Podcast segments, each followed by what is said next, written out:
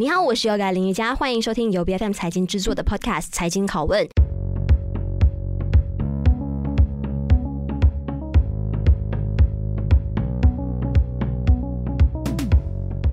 华为推出了史上最强的 Mate 系列的手机，新款的手机呢，搭载了达到七纳米级别的麒麟九千 S 微芯片，芯片制造上就是中国最大的中芯国际制造。今天我们就一起来聊一聊华为在这个最新的五 G 上的突破，究竟会不会给中美之间的政治角力迎来一个更不同的变局？今天在我们节目上，我们邀请到就 Philip Capital 投资部的副总监庄清秀，你好。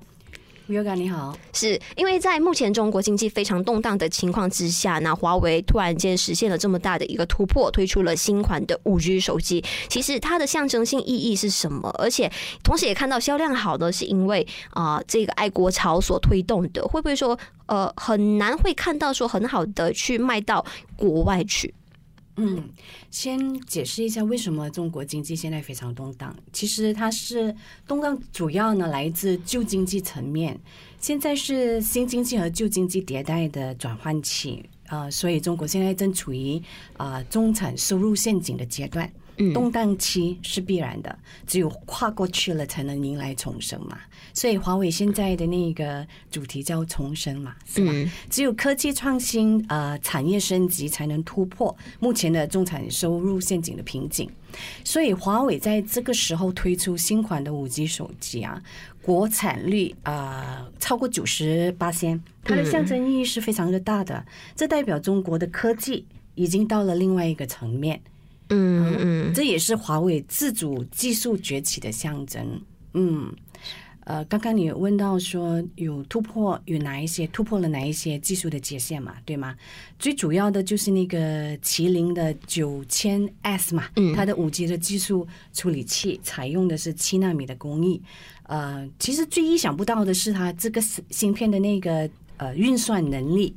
呃，起初呢，他们以为说这个芯片跟骁龙八八八的芯片是水平是持平的，呃，不过拆解了之后呢，觉得说，哎，很多性能方面比那个苹果手机的性能还要好，啊、呃，还有它还能够那个卫星对话，嗯、呃，还有它的内部的存储容量也是非常的大，这些都是亮点，所以可能说，呃，如果你要问我的话，我觉得这一家这款手机已经。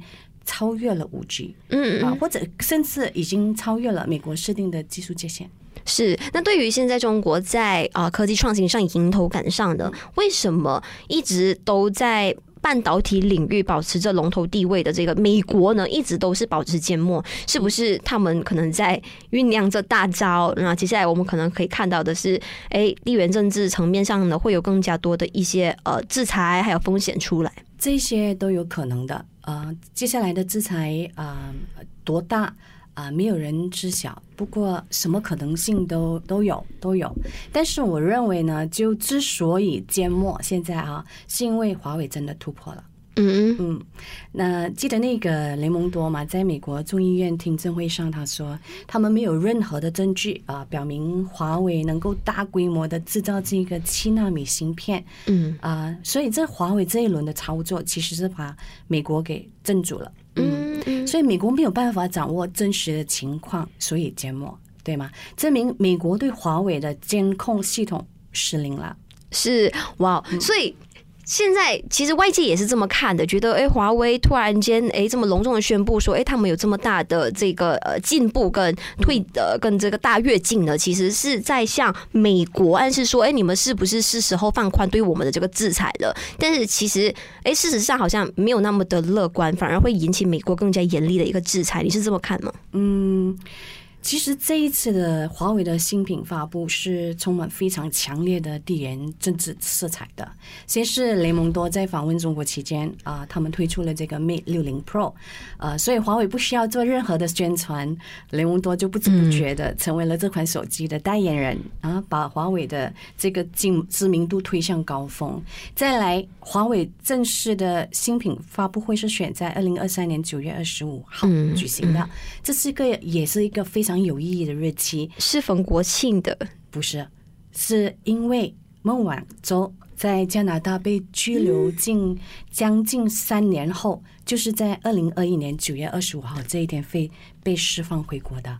所以整个操作呢，其实隐约的在告诉美国的制裁打压实际上是无效的。这是一种无声的反抗，嗯、对，但是但是对中国来说是非常有效的，这个制裁是有效的。嗯、我们认为是美国成就了孟晚舟，没有将近三年的拘留，孟晚舟要成为任正非的继承人，恐怕是没有那么简单的。嗯、再来，我们也认为是美国成就了华为，嗯，如果没有华。没有美国的制裁，要激发全体员工一心为实现共同的目标而努力，在短期内取得突破是不可能的，嗯，对吗？再来，美国也成就了中国，为什么这么说呢？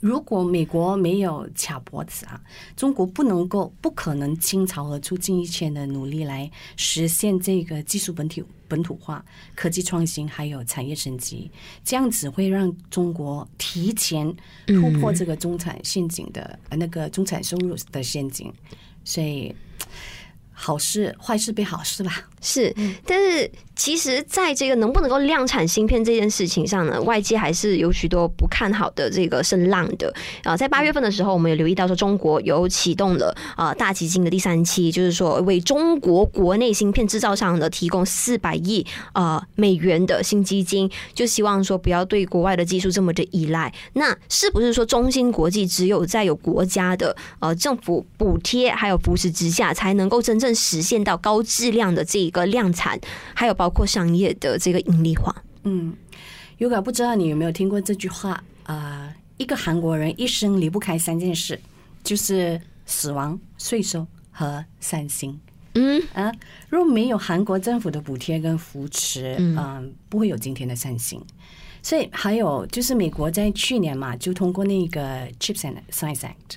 呃，芯芯片法案，其中包括大概五百二十亿美元的激励措施，用于美国芯片制造啊。呃，收益的是那些芯片的制造商，比如说 Intel 啊、Micron 啊之类的。所以他们都表示，只有这样子的政府的支持，他们才能够在美国建厂嘛。所以不仅如此，还有德国、日本都纷纷出台这个政府的补贴，以吸引高科技的企业在他们的国家市场。所以中国。呃的这个中芯国际，嗯嗯如果能够在政府的补贴和扶持下，呃，实现这个七纳米芯片的高高产量和商业呃盈利化，是件好事。有很多拿了政府的补贴还是亏损的。嗯嗯嗯，因为刚刚提到这么多呢，其中就包括一个呃市场主流的观点，就是对。中国在芯片制造上能不能够量产，还有他们的制造工艺上是不是真的有符合业界的水平，这件事情上呢是备受质疑的。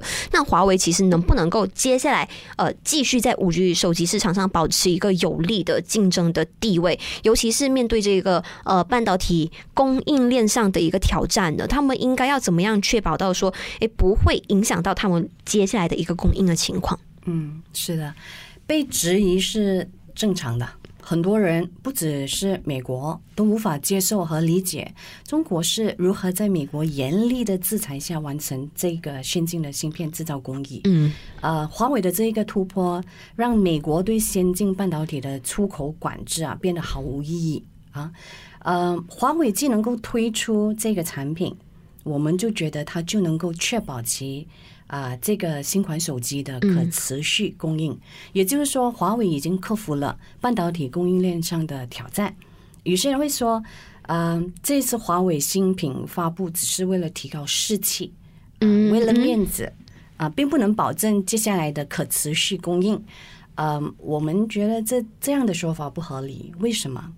如果是为了面子，为什么不在几年前就发布了呢？嗯，对吧？如果是为了面子的话，那后续无法呃供应的话，那不是啪啪打脸吗？是，那更没面子，到时候对吧？所以他能够他能够现在推出，证明他已经解决了大部分的问题，嗯，对吧？嗯，那那刚刚你问到的就是说，是否能够在五 G 的市场上保持有利的竞争对地位嘛？很多人可能已经忘记了为什么华为会被制裁。华为之所以被制裁，恰恰是因为它是五 G 专利排名的冠军啊，超越了高通和三星嘛，对吧？所以华为在五 G 手机市场上的竞争地位是毋庸置疑的。嗯嗯，因为现在中美双方在这个芯片的制造上的呃竞争是非常的激烈，而且双方都不断的在加大着投资的力度。那你认为这一场无声的战争，还有包括呃这个非常激烈的竞争，在全球的科技行业会带来什么样的一个影响？会不会陆续激发出更多的国家的呃也投入更多在半导体的研发上？嗯，加大投资呢，长期来说是肯定会的啊。但在短期内呢，我们觉得这个半导体啊，我们最近看到它的资本支出，呃，除了中国以外，呃，似乎有放缓的迹象。最近台积电呢也通知主要的供应商嘛，就延后那个高端芯片制造设备的出货。呃，内部人员呢猜测说，这个台积电计划削转削减这个 EUV 的设备订单超过四十个 percent，所以是蛮大幅度的呃削减的。嗯，我们认为呢，这有一部分是因为华为呃非凡的归来。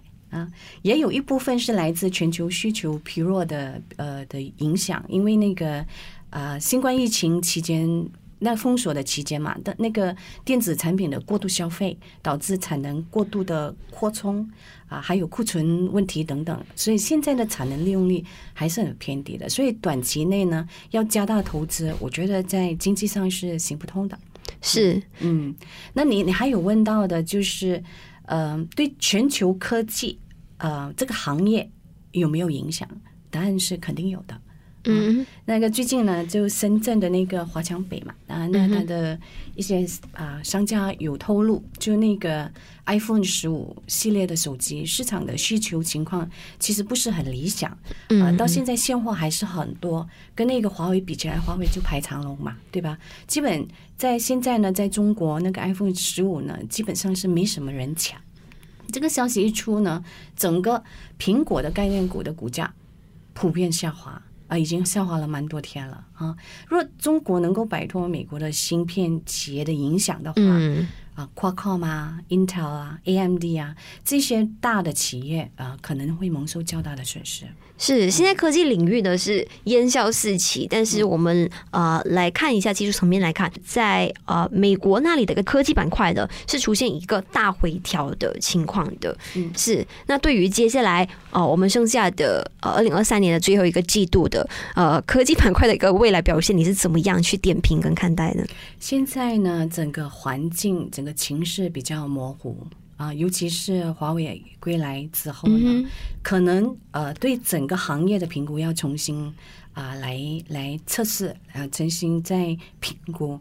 接下来的世界，我们预想会有两套的系统，来自美国和中国。嗯，因为中国要突破代工模式啊，产业升级啊，只有独立的系统和体系啊、呃。不过受益的是消费者啊，因为消费者能够游走于两套系统，有的选择。嗯，两套系统的竞争会促进科技创新嘛？然后消费者也能够以最合理的价格买到最优质的产品，所以我们希望说将来呢，就是可以看到三赢的局面，就不要再打架了。拜托，拜托。是因为现在市场竞争非常激烈的一个讨论的，就是在说究竟华为这一次突破啊、会是。来到创新跟进步的一个临界点呢，还是只是昙花一现？但这个也是时间要来验证的。但是从刚刚 Ching Siu 的这个啊论述来看呢，是你认为说其实是时间已经到了，这个所谓的啊面子之说呢并不存在。好，那我们今天也非常感谢啊，我们邀请到的有来自辉力资本的投资部副总监庄清秀，在我们节目上做的分享，谢谢你，谢谢你，Yoga。财经拷问是 BFM 财经制作的节目，你可以在财经的官网财经 .dot.my 以及 BFM 的网站及各大 Podcast 平台收听到我们的节目。这个节目财经拷问在每逢星期三更新。对我们节目有任何的意见，都可以随时 PM 到我们的脸书专业。我是 Yoga 林瑜伽，我们下一期再见。